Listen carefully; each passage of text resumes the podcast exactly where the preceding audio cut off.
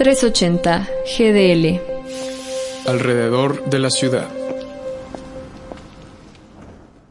Los discursos de odio suelen ampararse en la libertad de expresión, la cual no es absoluta y está limitada cuando amenaza los derechos de otra persona.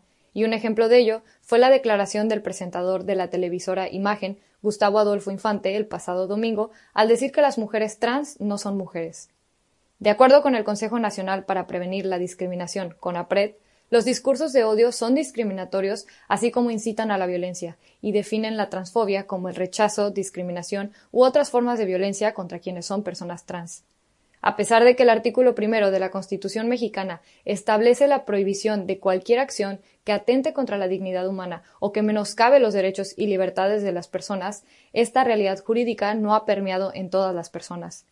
Los prejuicios hacia la comunidad trans limitan sus derechos como el derecho a la identidad o el derecho a una vida libre de violencia. México es el segundo país con mayor tasa de transfeminicidios en el mundo, seguido de Brasil.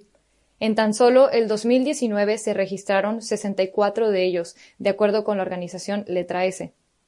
Además, dicha organización declara que la cifra elevada de estos delitos representa la falta de atención que el Estado ha puesto, ya que en las líneas de investigación otorgan poca relevancia en la orientación sexual y a la identidad de género de las víctimas.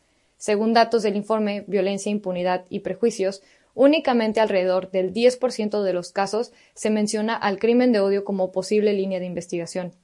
Por otro lado, el Estado mexicano tiene la obligación de reconocer y garantizar la identidad de todas las personas. Sin embargo, únicamente en estos estados han legislado para facilitar el cambio de identidad.